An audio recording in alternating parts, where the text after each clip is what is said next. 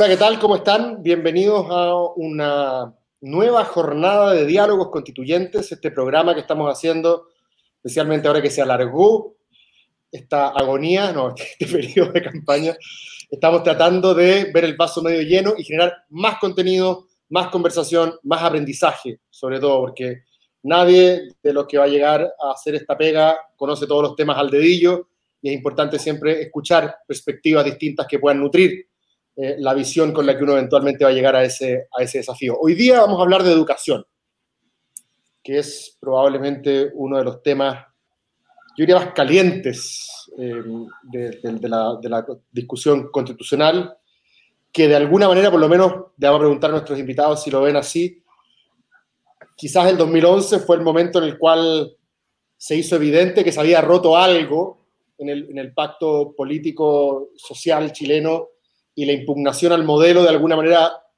tomó forma como una impugnación a las reglas de un mercado de la educación, de una, forma de entender la educación.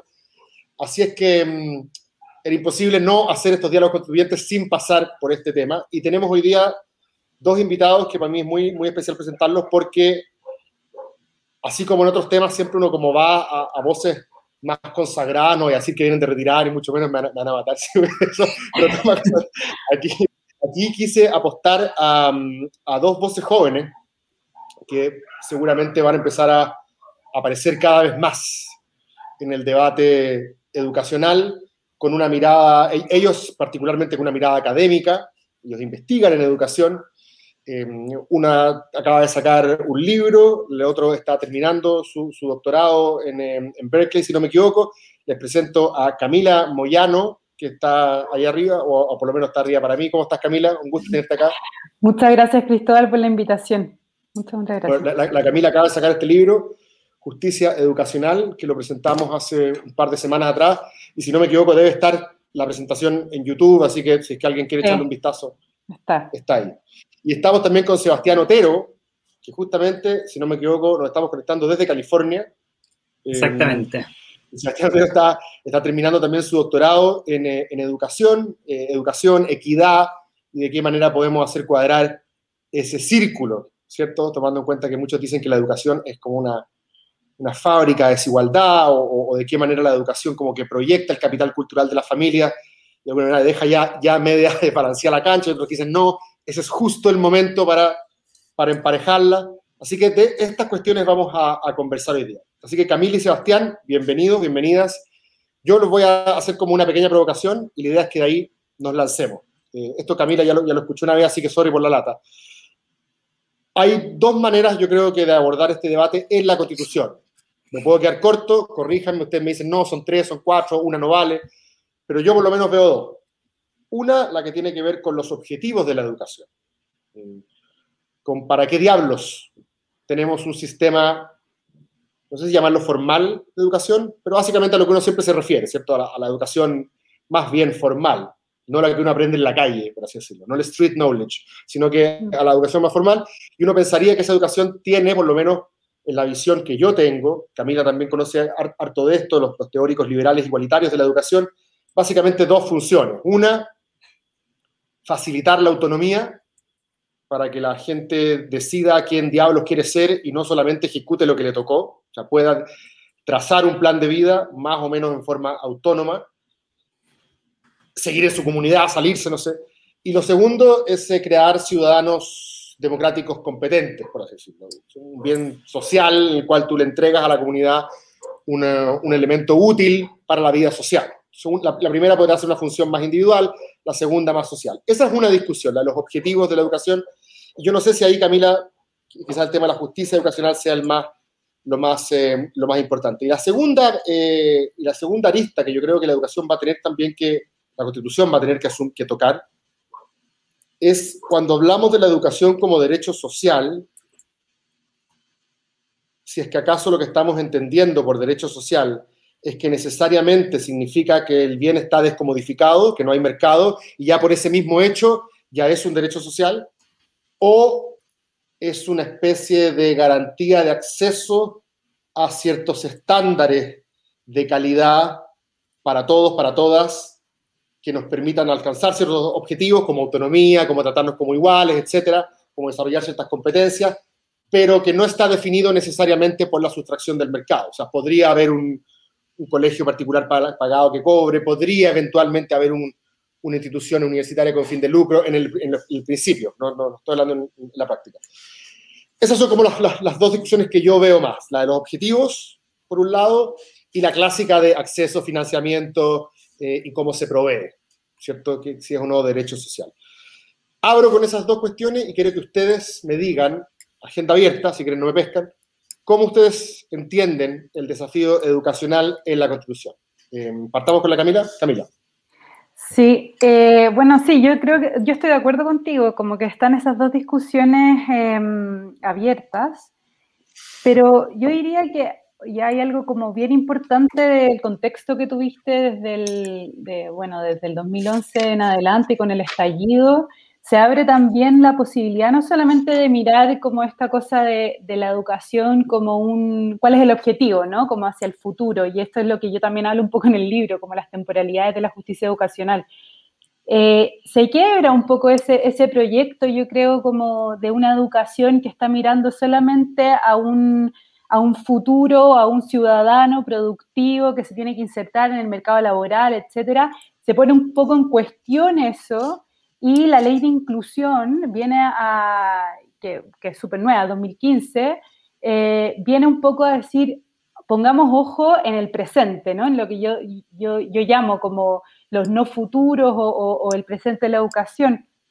Y eso tiene que ver con qué estamos eh, eh, enseñando, cómo lo estamos enseñando, no solamente pensando en un, en un niño que va a ser un proyecto de adulto productivo, un ciudadano, que por supuesto que es importante, pero si no nos ponemos y no entendemos que eso tiene implicancias en el presente, eh, con, la, con la ley de inclusión habla como del principio de no discriminación dentro del aula de clase, etcétera, etcétera.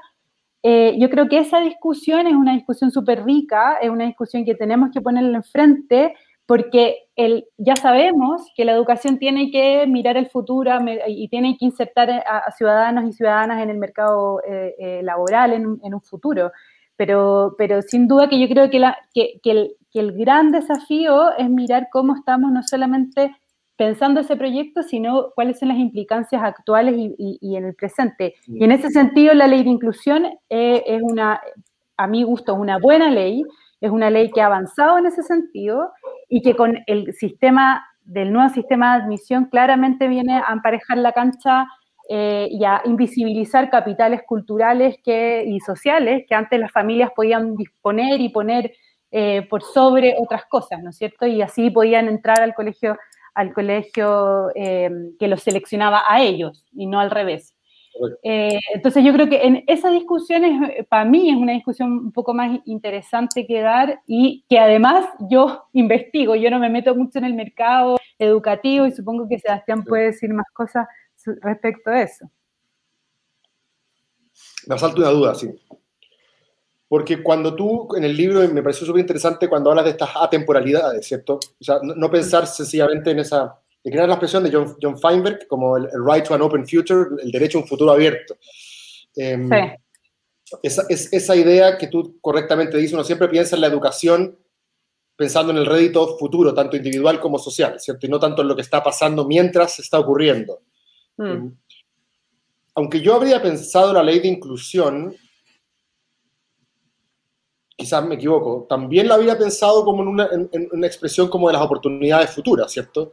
Eh, porque tiene una dimensión de eso. Si tú equiparas capitales culturales ahora, también estás pensando en eso. Cuando tú hablas de, que, de que la educación debería también enfocarse en lo que está pasando aquí y ahora y no solo en el proyecto, en, la, promesa futura, mm.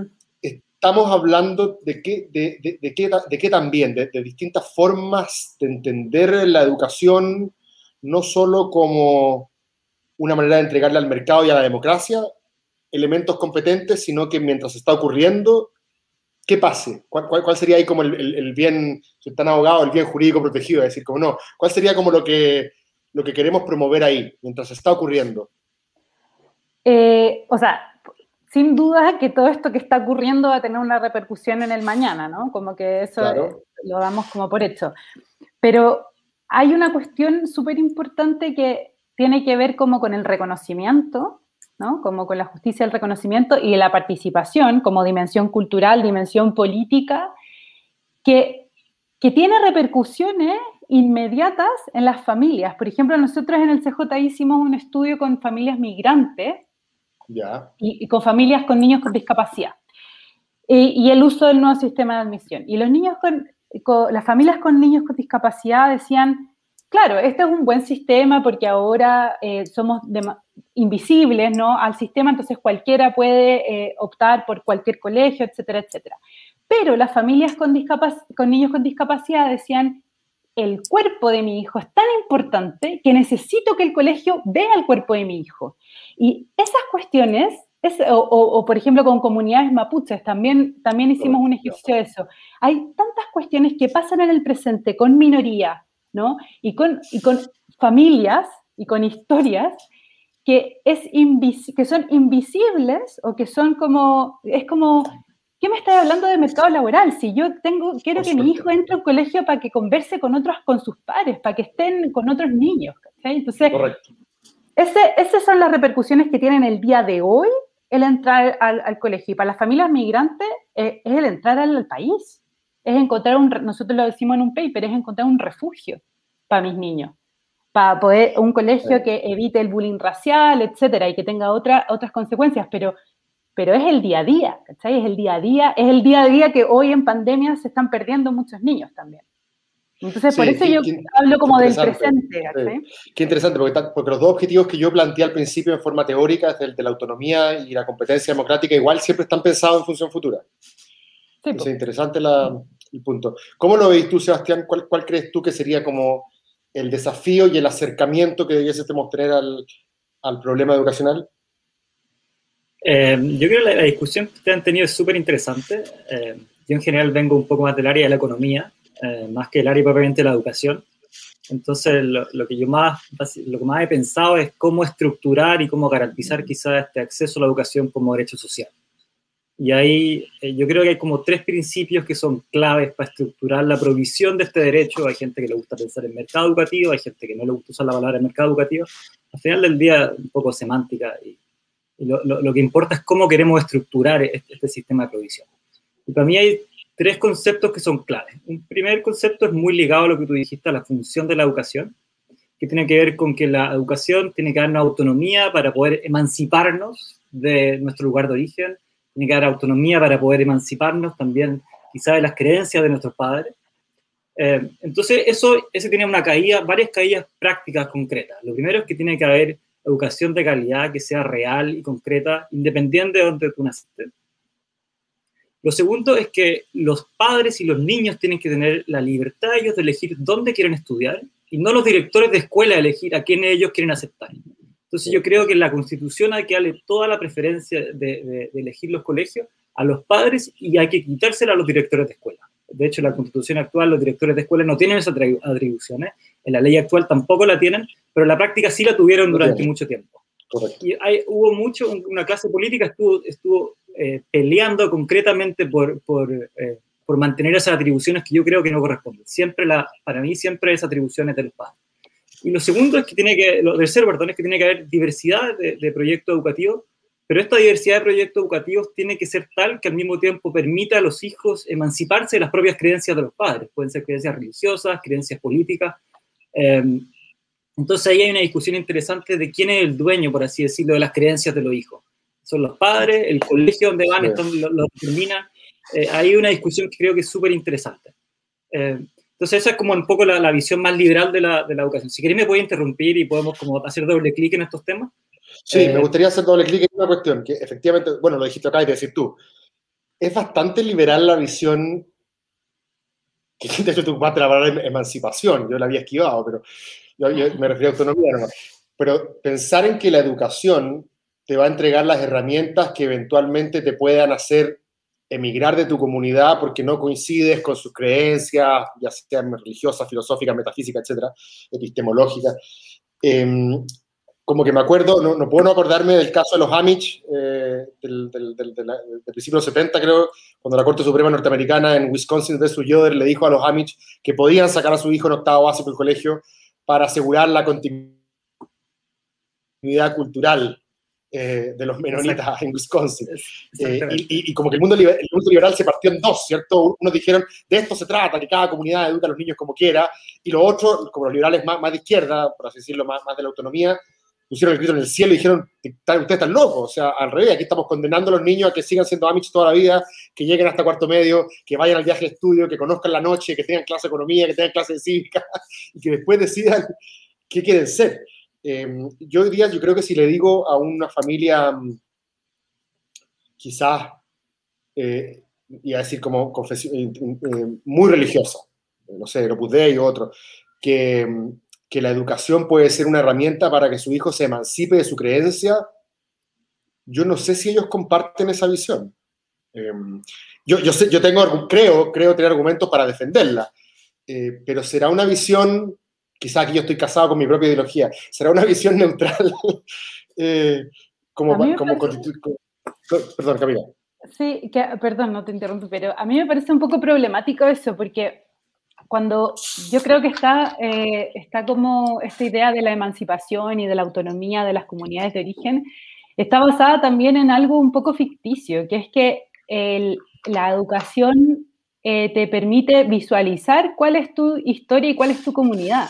Y eso en, en Chile no está pasando, o sea, eh, y no pasa, ¿no? Eh, una de las propuestas desde la justicia educacional es la interseccionalidad y la pedagogía socialmente justa, y, y eso, esas pedagogías no existen en Chile, es decir, pedagogías que te permitan visualizar tu posición de privilegiado y de oprimido al mismo tiempo, eh, visualizar tu propia historia comunitaria Em, que no tiene que ver, o sea, que puede tener que ver, no sé, con tu historia como, como mapuche eh, o, como tu historia, digamos, eh, de no, no, cisgénero, etcétera, eh, no, no, está, no, está, no está dentro de, la, de las posibilidades. Entonces, ¿de qué te vas a emancipar si lo que tenemos es, y seguimos teniendo, es una educación monocultural, republicana, em, etcétera, ¿no? Y, y, sobre todo católica, entonces poco secularizada.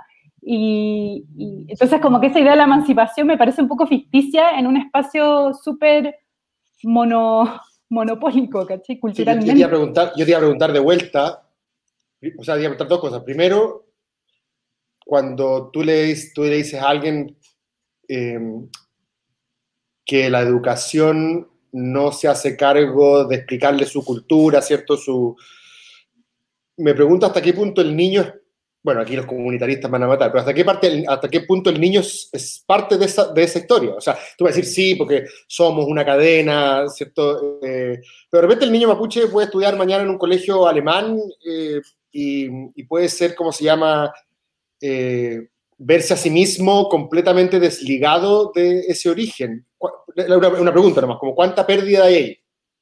O al revés, ¿cuánta pérdida hay en que tú le digas, recuerda, tú eres esto, eh, esta es la historia de opresión que ha sufrido tu comunidad.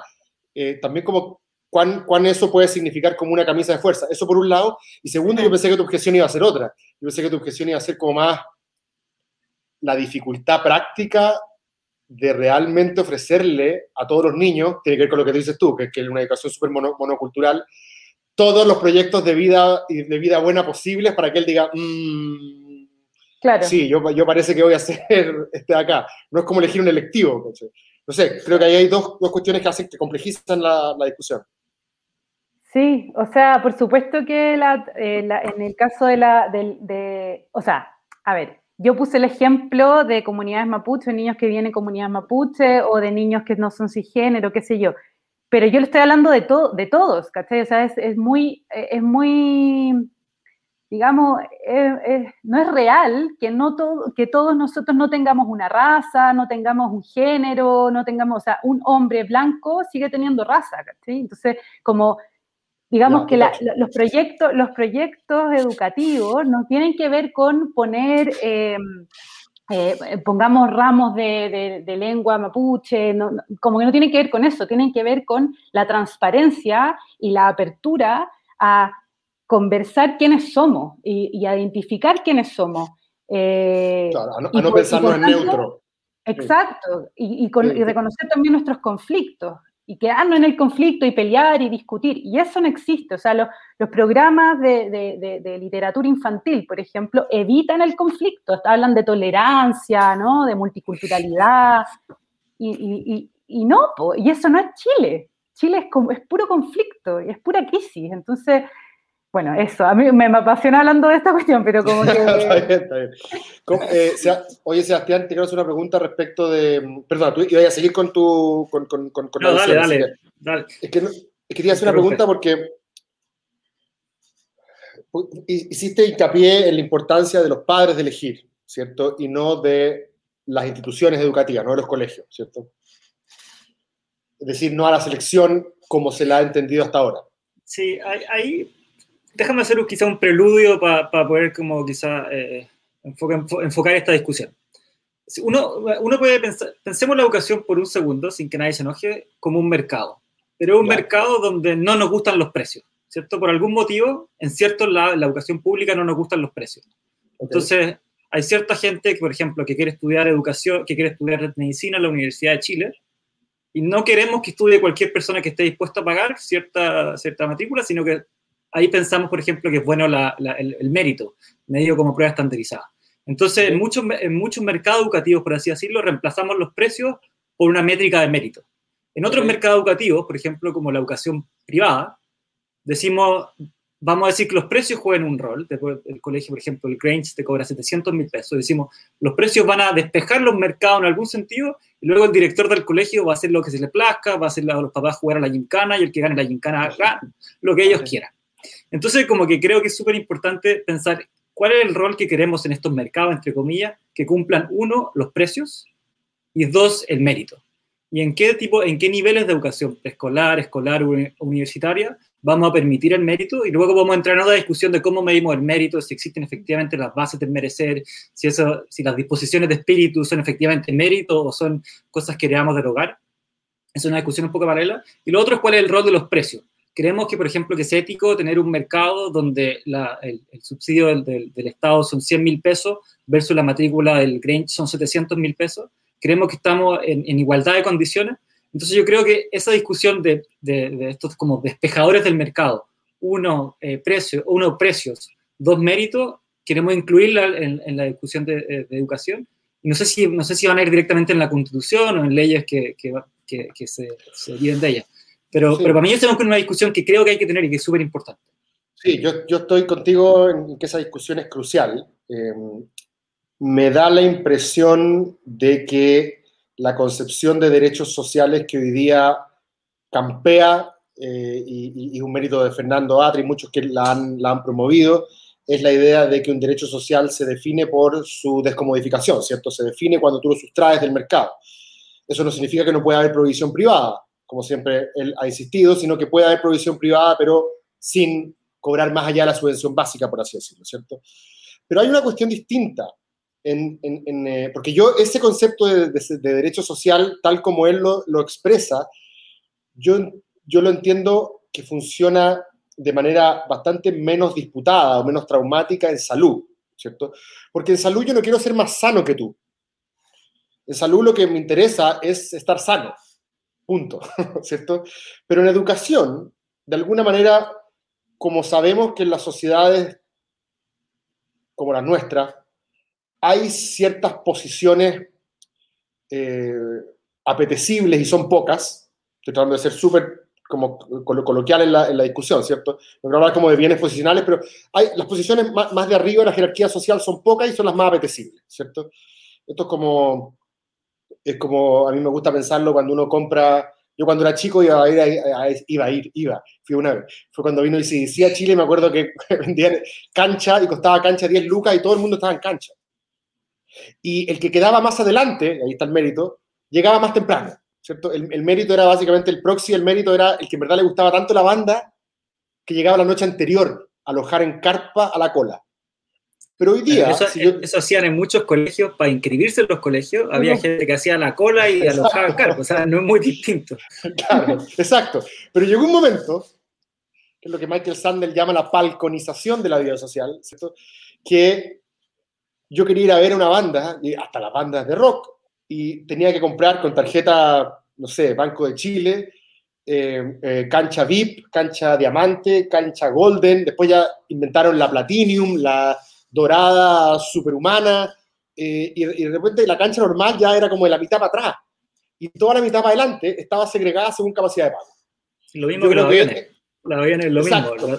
Exacto, pero con los aviones, lo que me pasa con los aviones, a, a diferencia con, con, las, con los conciertos de rock, con los aviones y la educación, es que uno pensaría que los conciertos de rock y los aviones, yo cuando estoy sentado ahí y veo a un tipo que compró Priority Pass y entró antes porque pagó, no sé, 30 lucas para entrar primero, y digo, ah, filo, 20 minutos voy a estar yo adentro y vamos a volar en el mismo avión.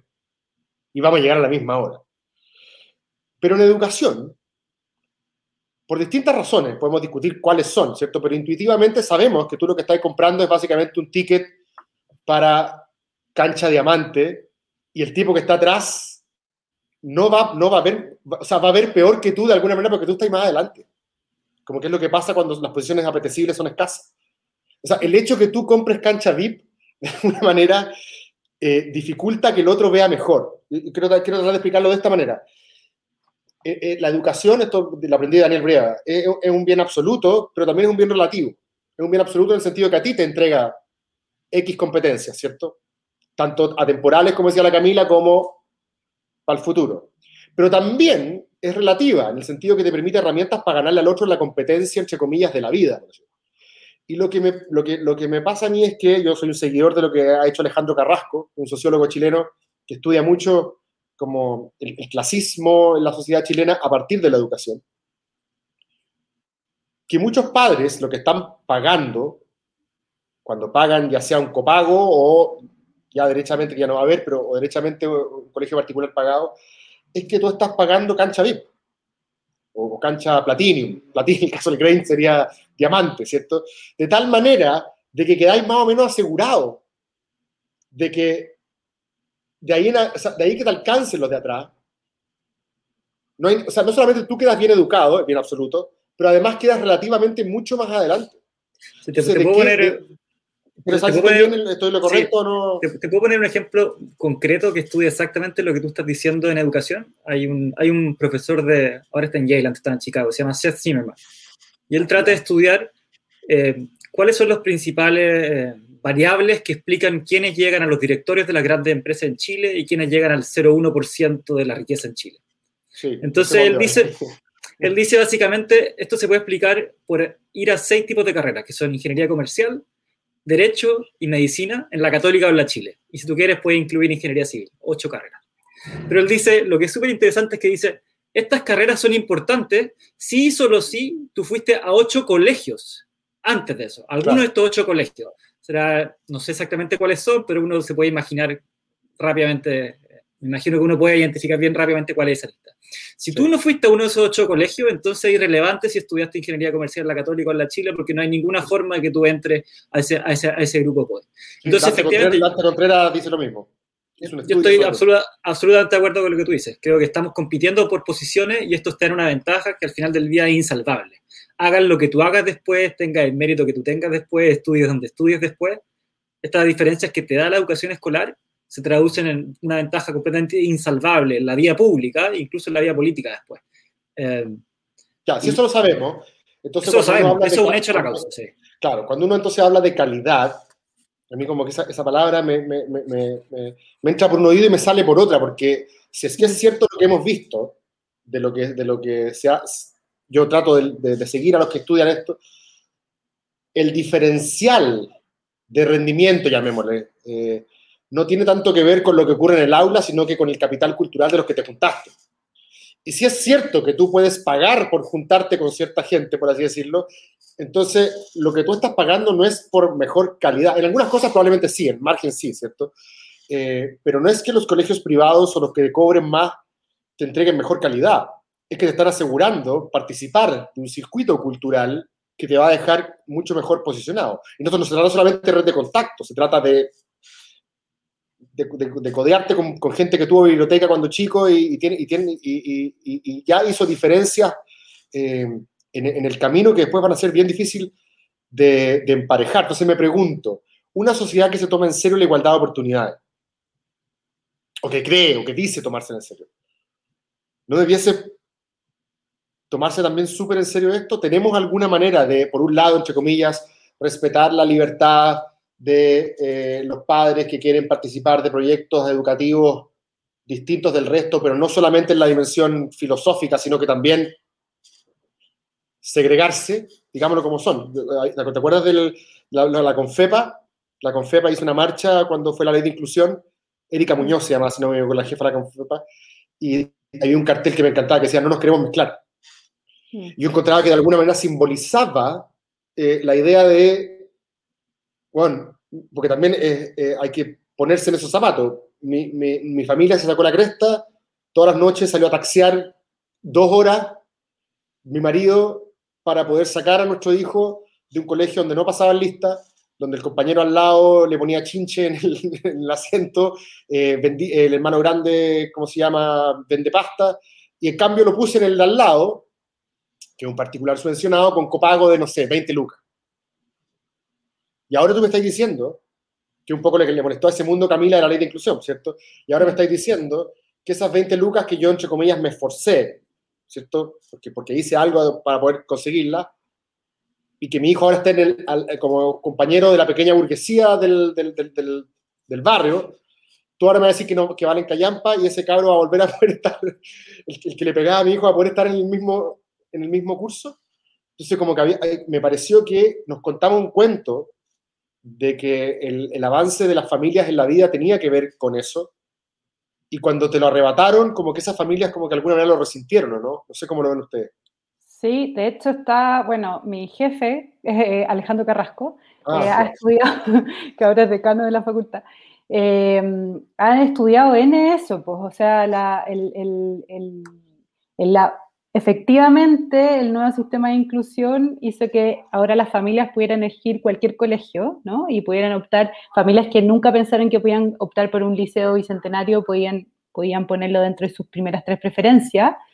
Sin embargo, eh, sin embargo, eh, no han cambiado mucho, uno, no han cambiado mucho los criterios y por otro lado, no se entienden muy bien, y esto lo, estudiaron con, como con 80 familias, no se entienden muy bien cuáles son los criterios de justicia detrás del nuevo sistema de, de, de admisión. Y ese es un problema, o sea, las familias no están entendiendo por qué el sistema cambió. Si antes yo podía pagar un poquito más, como decías tú, y estar en este otro colegio donde no iba a estar este que le ponía chinches en el, en el asiento a mi hijo. Claro, lo que decía, lo que decía, lo que decía Isaguirre, ¿te acordáis?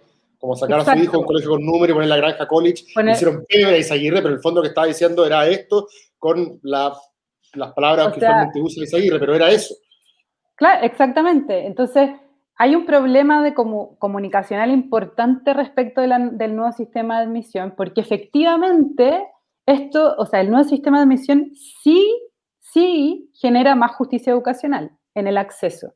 Ahora, yo quería como volver un poco el, tema de la igualdad de oportunidades. Yo creo que eh, deberíamos avanzar más en la igualdad de, condiciones más que la igualdad de oportunidades, porque la igualdad de oportunidades, o sea, eh, es como un, es como el eslogan de Chile, ¿no? La igualdad de oportunidades, la igualdad de oportunidades, pero sin embargo, la oferta, y esto también lo ha dicho eh, eh, Alejandro Carrasco dentro de los estudios que hacen en, el CJE, la oferta sigue igual.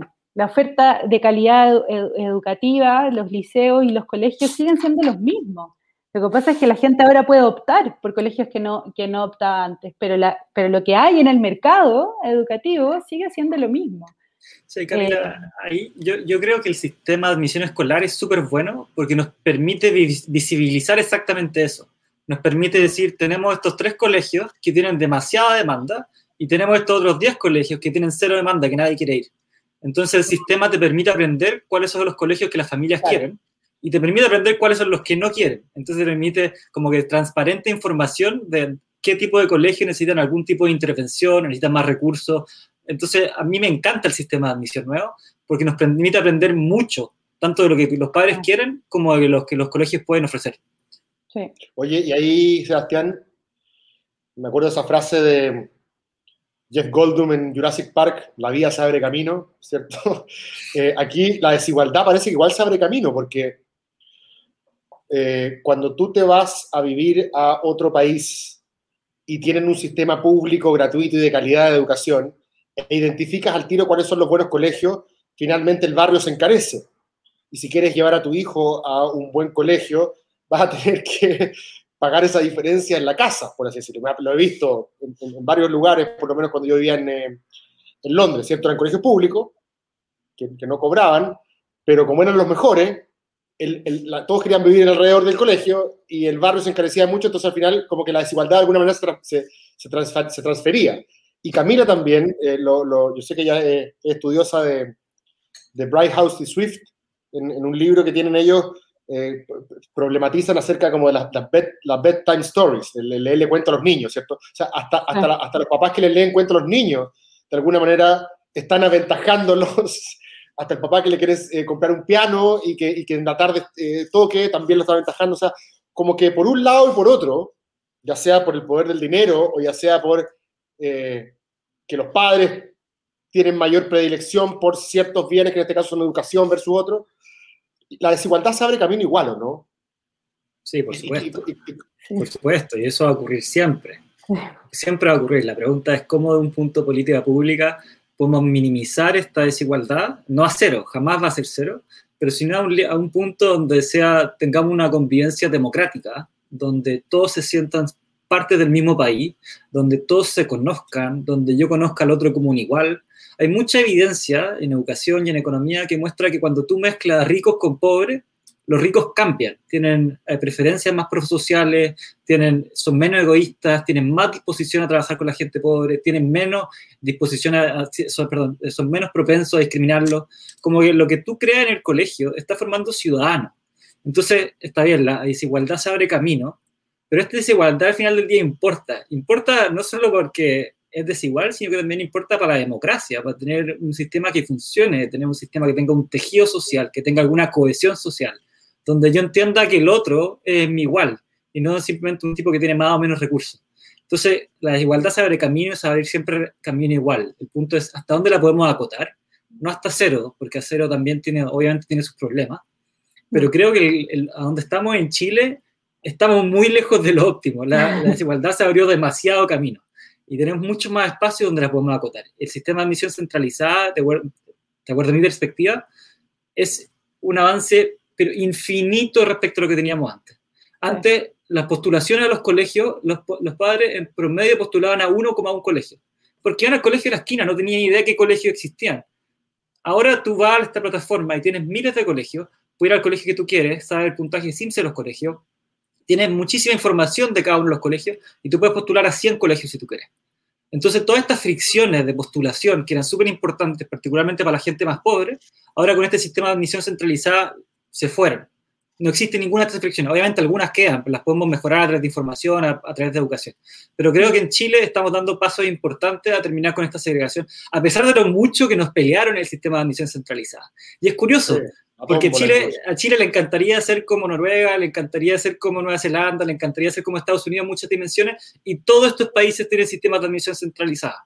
Entonces te dicen, yo quiero ser como Noruega, pero sin colegios con admisión centralizada. Yo quiero ser como Estados Unidos, pero donde mi hijo estudia solo con los niños ricos. Entonces hay una visión como un poco, hay una visión como un poco esquizofrénica chilena. Es súper interesante, es súper interesante, Sebastián, a propósito de eso, que cuando mm, estaba de ministra de Educación Marcela Cubillo, competidora de, de su servidor, por lo tanto no hablamos mal de los competidores acá. Pero es interesante que ella, ella, ocupó un concepto bien interesante, uno podría decir medio tramposo, pero muy interesante, que era, oye, aquí es súper importante respetar el mérito de las familias. Mm. Yo encontré muy interesante porque cambió del mérito del niño, cuando ya cachó que era imposible decir que un niño de cuatro años le podía medir el mérito, que no fuera derechamente el capital cultural de la familia. Eh, ella habla del mérito de la familia.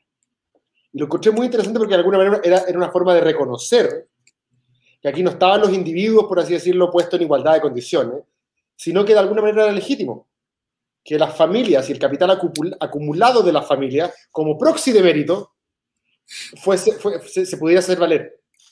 Eh, Como que yo no sé si mucha gente reparó en, ese, en esa pillería, pero ella dijo, no, aquí es súper importante que se manifieste el mérito de la familia. De hecho, dejó de decir libertad, que empezó a hablar del mérito de la familia. Sí, a mí estas nociones de mérito yo las encuentro súper curiosas, porque hay que, hay que darle, como hablamos de mérito y este mérito siempre es como una, un constructo filosófico en donde la gente se esfuerza y queremos premiar el esfuerzo. Esa es la lógica del mérito. Pero en la práctica hay, hay, que aterrizarlo. Sí. ¿Y cómo, cómo se aterriza? Intuitivamente tiene cierto appealing. tiene appealing, tiene Pero, en la práctica, ¿cómo lo aterrizamos? Una forma de aterrizarla es decir, las familias que tienen más recursos tienen más méritos porque se han esforzado más y por lo tanto tienen mayores ingresos. Yo creo que eso no es una buena forma de aterrizarlo, por mucho que a Marcela Cubillo le guste. La segunda forma de aterrizarlo es a través de pruebas estandarizadas. Eh, las pruebas estandarizadas está demostrado que correlacionan con ingresos aquí, en Estados Unidos, en Brasil, en Argentina. Toma cualquier país del mundo y el mejor predictor de ingresos es como le fue a tu niño en las pruebas estandarizadas. Yo no, creo que la alternativa no es no hacer nada y decir, bueno, entonces hay que, no hay que tener ninguna noción de mérito. Creo que podemos combinar nociones de mérito, como por ejemplo pruebas estandarizadas, con otros elementos, por ejemplo, como discriminación positiva. Un caso para mí paradigmático es el caso de Brasil, la Universidad Brasilera los tipos dijeron, tenemos las mejores universidades públicas, son las universidades federales, son gratis, todos quieren ir a estas universidades, lo que está pasando es que están viniendo solo los estudiantes de colegios privados porque son los que mejor les van estas pruebas estandarizadas. ¿Qué vamos a hacer? Vamos a hacer una ley de discriminación positiva donde el 50% de los admitidos en cada carrera va a tener que venir de un colegio público. Y también habían ciertos cupos de acuerdo a tu raza, de acuerdo a tu ingreso. Y los tipos dijeron, queremos que las universidades sean un reflejo de la diversidad del país. Y las la, universidades finalmente no van a ser un amplificador de las desigualdades de origen, sino que van a ser un ecualizador de las desigualdades de origen.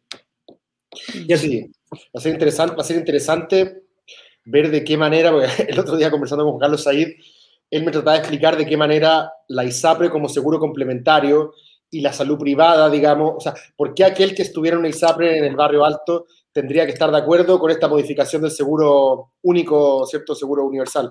Y él me explicaba por qué también debería estar de acuerdo. Aquí lo interesante sería saber hasta qué punto, eh, yo me siento parte de esa elite que, que, aprovechó esa, esa, ventaja en el comienzo de la carrera, también considera que hay algo positivo, algo bueno, algo que puede ganar en un, en un sistema más, más, integrado, porque hasta ahora la idea es, bueno, alejémonos lo más posible y, y, y ojalá que partamos la carrera eh, lo más adelante posible. O sea, interesante ver esa... lo, que pasa es que si, lo que pasa es que si a tu adversario le va mal, a ti también te va mal. Esta no es una carrera donde uno gana la carrera. Si a ti te va muy bien y al otro le va muy mal, esto no es bueno para el país. Porque vamos a tener una, una democracia completamente segregada y la educación así funciona. A unos les va muy bien y al otro les va muy mal. Eso no es bueno ni para el que le va bien ni para el que va mal, porque al final del día tenemos que convivir, tenemos instituciones donde nos estamos obligados a cruzarnos y tenemos que llevarnos bien. Claro, pero el problema es que la lógica, la lógica que te decía yo, el tipo que está en cancha diamante, en un box al frente de Paul McCartney, él, ve la raja el, escena, el, concierto. Lo está escuchando, Paul McCartney le está cantando a él. A él, no, a él le importa un carajo que el tipo que está al fondo de la cancha que así. Hasta que le explote en la cara como el 18 de octubre. Hasta que le explote, claro. o sea, eh, y ahí volvemos. No tenéis tan presente. Y ahí volvemos como a la discusión de origen, las, los objetivos de la educación. La educación tiene como objetivo no solamente la entrada al mercado laboral, yo insisto, como sacar capitales humanos, eh, tiene, tiene como objetivo que convivamos y como dice Sebastián, que nos llevemos bien, ¿cachai? Al final del día, como eh, en un país súper complejo, con cada vez más comunidades distintas. Eh, entonces, yo creo que, que, es efectivamente una falacia la, meritocracia y sobre todo la meritocracia de las familias, em, me parece que es totalmente falaz. De hecho, el origen de la palabra, de, cuando Jan escribió su libro, era absolutamente una ironía. Y todos, todos dijeron ah, la meritocracia es como el, la panacea, ¿no? Aquí, aquí tenemos que seguir este, este camino. Y no, no, no es así. Entonces... Oye, te quería hacer una pregunta a ti, Camila, respecto de, de lo que dijiste mm, de, los colegios que de alguna manera le explicaban a los niños su, historia, su identidad, ¿cierto? Comentaste eh, la, posibilidad de incorporar una perspectiva interseccional, etc. Y, lo quiero mezclar con algo que dijo Sebastián sobre, que lo dijo entre sus tres puntos, diversidad de proyectos educativos, ¿cierto? Y en general, esto es súper interesante porque yo te diría que tanto los sectores más conservadores en Chile como los sectores más de izquierda, de alguna manera, están de acuerdo en que haya, por distintas razones quizá, los sectores más conservadores con un entendimiento de la subsidiariedad como yo tengo mi comunidad religiosa, por ejemplo, que tiene todo el derecho de transmitirle a los niños de esa comunidad, ¿cierto? El conocimiento, el saber, el credo a nuestros niños. Y de alguna manera tú los, los, dejas medio aislados del mundo. De hecho, muchos, muchos de esos niños después salen a la universidad de la misma congregación religiosa y de alguna manera no se toparon nunca más con nadie, ¿cierto? Mm. Es difícil. A veces hay gente que hace crisis a cierta edad y dice no quiero saber más de esto eh, y se emancipa, como decía Sebastián. Eh, pero de alguna manera los sectores más conservadores siempre han reclamado contra un Estado que trate de meter mano en esas autonomías, ¿cierto? Eh, así, así como, como, como, piden, por ejemplo, que los hospitales puedan tener objeción de conciencia institucional, también dicen, déjenme tener un currículum especial que diga que, no sé, voy a poner un ejemplo absurdo, que, o sea, no absurdo, pero en Estados Unidos el caso Mozart, hace un tiempo atrás, hubo una comunidad religiosa que se quejó porque el currículum enseñaba que el hombre podía estar en la cocina eh, y la mujer trabajar, desafiaba los roles tradicionales de género. Y esta comunidad religiosa consideraba que eso no iba de acuerdo a su código eh, ético, religioso, etc. Y disputó la autoridad del Estado para eh, imponer este currículum uniforme, ¿cierto? Pero, la izquierda también muchas veces dice, no, pues hay que dejar justamente que cada comunidad pueda contarle la historia que viven y, poner realce un poco en, lo que son. Eh, me pregunto, ¿hasta qué punto esos, esos proyectos educativos pueden ser enteramente diversos y cuál, es, como el, cuál tiene que ser como el mínimo común denominador? No lo quiero poner en términos solamente de currículum mínimo, yo creo que tú cachai para dónde voy. Es como la clásica, yo hice mi, doctorado sobre creacionismo. Eh, sobre si es que los padres tenían o no derecho a poner a su hijo en colegios creacionistas. Mm. Y, hay, y hay algunos liberales y libertarios eh, que dicen de todas maneras, obvio, porque no, los padres deciden. Y me topé mm. también con comunitaristas, me topé con eh, radicales multiculturalistas de izquierda que me decían, sí, obvio. Eh, como que había un, un, un, curioso acuerdo ahí entre, los, como entre los dos extremos. En cambio, como todo el mundo más liberal en el, en, el centro decía, no, bueno, enséñale la ciencia, enséñale la verdad, o sea, no la verdad, pero enséñale la, digamos, el estado del arte, enséñale que Darwin tiene razón y lo otro pasa solo en religión nomás. Eh, pero no, no, o sea, como con los derechos de los niños no se juega y, y, aunque el niño llegue a la casa contándole a los papás que, que Darwin tenía razón y los papás se, se, desmayen en la comida, quizás sea un derecho del niño tener esa, esa información. Te pregunto a ti, Camila, cómo, cómo veías esa, esa sí, Pucha, es, es, muy difícil, yo no tengo la respuesta de cómo, eh, aparte que yo no trabajo tanto currículum ni nada, pero, pero sí podría como esbozar algunas líneas eh, respecto de las pedagogías socialmente justas y como esta, este interés por la interseccionalidad. Una de las cosas más importantes es que entendamos que eh, las comunidades o lo, cómo, cómo coexistimos dentro de la sociedad no tiene que ver como con comunidades súper diferenciadas unas de otras. La interseccionalidad lo que dice es, vamos a generar pedagogías que nos permitan reconocer quiénes somos, pero mezclados. Es decir, dentro de una sala de clase está la mujer blanca privilegiada y está la mujer negra eh, que ha sido eh, no privilegiada toda su vida y toda su historia. Y dentro de ese contexto vamos a entender que las dos somos mujeres, por ejemplo una, una, de las, una de las desventajas que vamos a tener. Sin embargo, mi historia es distinta. Entonces, dentro de el mezclarnos, entender que las pedagogías deberían entonces trabajar por reconocernos a nosotros mismos dentro de esa mezcla, porque no, no podemos seguir segmentándonos, ¿no? Entonces, sin embargo, igual como con el tema de la religión, yo tengo como ahí mis dudas, como que no sé cómo solucionar mucho eso, eh, sobre todo cuando hay familia... Dale. No, te quería preguntar, Camila, ¿tú crees que la religión se debiese poder enseñar en los colegios o tiene que ser algo que se tiene que enseñar en la parroquia? Eso es lo que, eso lo que, quería, eso lo que quería, evitar. Cumplen otra, cumplen otra función. Justamente esa pregunta quiero evitarla, porque en verdad todavía yo no tengo la... Pero, pero mira, la educación pública para mí tiene que ser totalmente secularizada, eso sí, sí, sin duda. Eh, pero los proyectos como más, eh, digamos, religiosos, privados, eh, no sé, me, cuesta como... No, no, tengo la respuesta, no sé qué opinas tú. O sea, menos mal que en Chile no tenemos como negacionistas científicos tan, tan bravos como en otros lados. Nuestro, integrismo religioso está, está, limitado. Hay ciertos grupos evangélicos que hoy día están agarrando fuerza. Eh, adventistas, con la teoría como de Ellen White, que, son como abiertamente creacionistas. Eh, pero pero lo, vimos hace poco en el con mi hijo no te metas, o a mi hijo no, no me acuerdo cómo se llamaba lo del bus de la libertad. Ah, el bus de la libertad. ¿Se acuerdan o no? Sí. Y hubo toda una discusión, creo que Sebastián de alguna manera como que las la esbozó, la Camila, eh, respecto de como de a quién le pertenecen los hijos. Y, mm. y cuando tú dices con mis hijos no te metas, estás como abrazando una cierta visión como propietarista de los hijos, donde yo decido que se les enseña. Los hijos no son del Estado, son de las familias. Mm. Eh, hay otra visión que es, no, los hijos son del Estado y probablemente la más liberal sea, no, los hijos son de ellos mismos y, buscaremos la forma, como Amy Goodman creo que hace esta, distinción eh, en, en, un libro famoso sobre Democratic Education. Pero la pregunta ahí que yo me hago es, ¿tiene el derecho una familia de, voy a ocupar la palabra aislar, no sé si será la, correcta. Eh, me, gusta a mí los gringos que hablan como de insular, insulation, como que es como dejarte en una isla, ¿cierto? La idea de lo insular.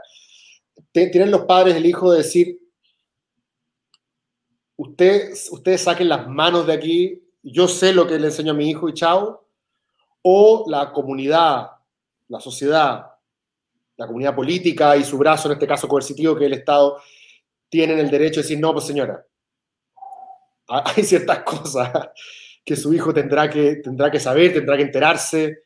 Eh, hay ciertos valores. Yo sé que tú, Camila, ahí miraste a huevo la tolerancia, pero hay ciertos valores de aprecio a la diversidad o a la tolerancia en el sentido como de que hay distintas maneras de adorar a Dios, que hay, que, hay, distintas, que hay distintas, ¿cómo se llama?, eh, identidades de género, etc. Eh, me, me pregunto, si, es, que, si es que tenemos una buena justificación para decirle a esa señora y a ese padre, lo siento, pero, pero su hijo no, en, esto no va a estudiar solamente lo que usted quiera. Son acuerdos políticos al final del día, ¿no?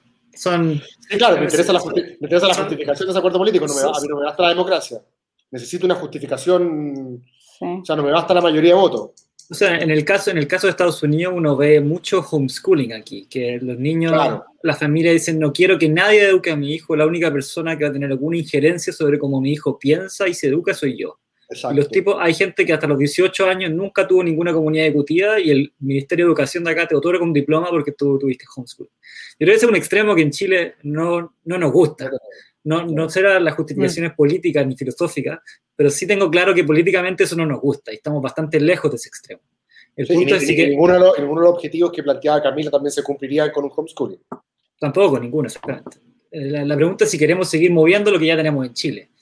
Eh, argumento filosófico a mí me cuesta, porque hay una tensión de principio, por un lado, el, derecho de los padres y por otro lado, el derecho de los niños, y cuál de estos derechos va, es anterior al otro.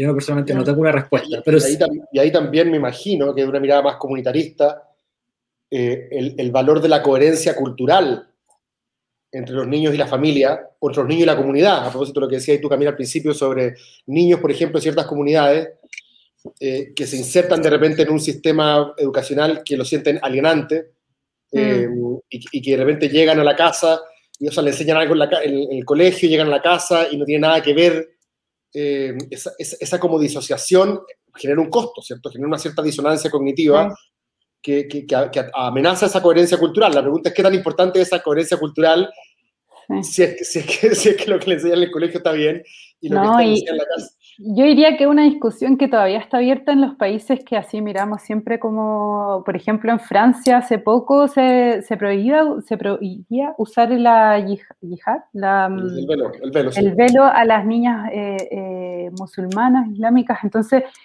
eh, en colegios, claro, porque teníamos que más integrarnos, ¿no? Como esta, este concepto de la integración versus la inclusión.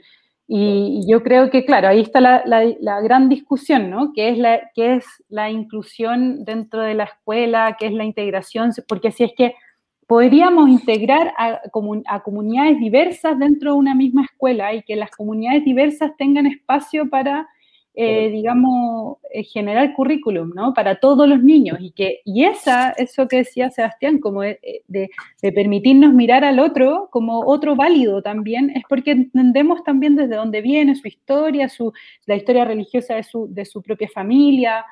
Entonces, yo creo que independiente de, de, digamos, de que si es que si es que hay o no religión dentro de la escuela, lo importante es que entendamos que hay distinto, distintas historias, ¿no? Como y, distintas perspectivas y culturas dentro de una misma comunidad.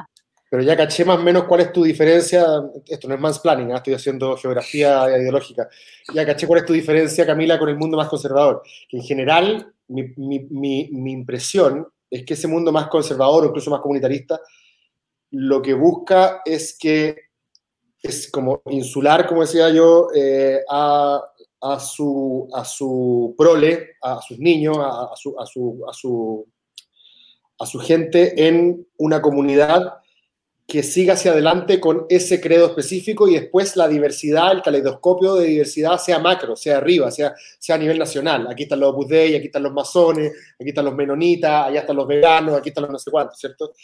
Tú, en cambio, tú, en cambio, parece que aspiras, y que es una idea con la que yo coincido, em, o por lo menos me siento más, más, más cercano, a que la diversidad sea a nivel micro. No solamente en el resultado macro, allá están los de esa comunidad, allá están los de esa otra, sino que de todas esas comunidades puedan participar en el mismo espacio educativo.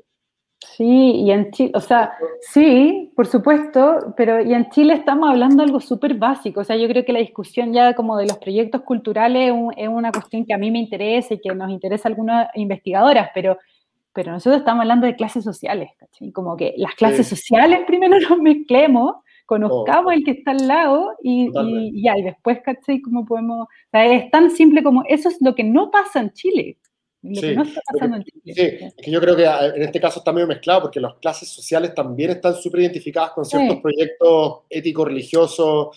Em, o sea, el mundo evangélico pertenece también a cierta, a, cierta extracción, probablemente el mundo Budei a otra. Eh, ahí, también le estamos dando harta libertad a los directores de estas escuelas de elegir, porque estoy seguro que hay mucha gente atea y laica que está dispuesta a pagar los 500 mil pesos que cuesta el Tabancura y quiere ir a esos colegios, pero al final del día hay una entrevista, hay un proceso de admisión. Entonces, no es, que, no es simplemente socioeconómico esto. Acá también hay un proceso de filtro de estos mismos grupos de decir quién va a pertenecer al club con nosotros y quién no. Y nos vamos a encargar de filtrarlos bien. Le vamos a hacer una entrevista y va a durar varias etapas, etc. Entonces también quizá podemos permitir que haya plata, que haya dinero en la educación privada, pero deberíamos al menos repensar un poco estos criterios de admisión que tienen, porque permiten que esto, estos clubes se reproduzcan en el tiempo. Sí, yo suscribo. Sí. Oye, estamos llegando ya al, al final. Yo estoy como desvaneciéndome en la oscuridad. sí, me parece la oscuridad, pégate la pantalla.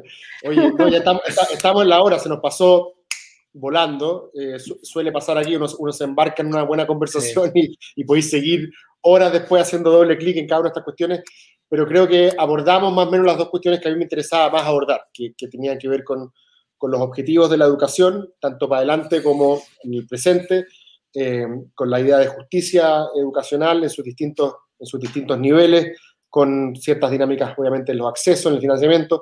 Así que creo que le pegamos una buena, una buena revisión. Vamos a ver de qué manera el proceso constituyente es capaz de, entendiendo que son mandatos generales al legislador y a la política pública y no la especificación de toda la estructura, eh, de qué manera puede orientar la creación de un sistema que abrace algunos de los principios que hemos aquí acordado como, como comunes. lo bueno es que estos principios a veces pueden ser un poco contradictorios. Y es bueno que estos principios contradictorios estén en la Constitución. Y después la bajada de estos principios contradictorios en leyes ya es una discusión más, más pública, más política. Pero, por ejemplo, tener un principio comunitarista con un principio liberal, con un principio de equidad en la Constitución, me hace sentido que todas estas cosas estén y que estén en la discusión. Mucho, efectivamente, muchos de estos principios están en tensión. De hecho, cuando, ayer fui a hablar de reforma del Estado a un programa y todos querían que el Estado fuera eficiente y, trans, y pro y transparente. Y la eficiencia muchas veces con la transparencia, si queréis ser muy eficiente, haz todo rápido, no, no, no hay, y si querías ser todo transparente, tenés que licitar hasta los pendrive. Así que todos nos, nos, gustan porque tienen ciertas cosas atractivas todos estos principios, pero a veces obviamente entran, entran en tensión. Camila, ¿te quería, perdón, ¿te quería, decir algo tú? No. no, ah, ya, nos estamos despidiendo. Les agradezco, sinceramente, Camila Moyano, Sebastián Otero, futuras estrellas, es decir, futuras, porque, pero ya son, eh, obviamente, activos participantes del debate. Eh, vayan a revisar el libro, el libro La Camila. Eh, y Sebastián, te esperamos, te esperamos de vuelta en Chile también para que, para que hagas la, contribución que, que, se espera. Así que un abrazo grande, que estén muy bien, les agradezco y a todos los que nos están viendo también nos encontramos en otro diálogo constituyente. Chao.